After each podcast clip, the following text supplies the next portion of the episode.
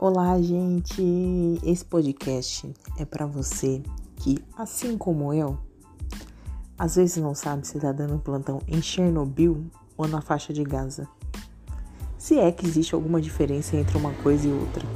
Mas, enfim, esse podcast é para você. E eu sou a Ana e eu vim contar aqui a minha rotina diária. E começando esse primeiro episódio, eu quero deixar uma pergunta para você para você que é área da saúde, para você que não faz ideia do que está fazendo, se está existindo ou coexistindo no planeta, a pergunta fica: existe ou não dor em vias aéreas?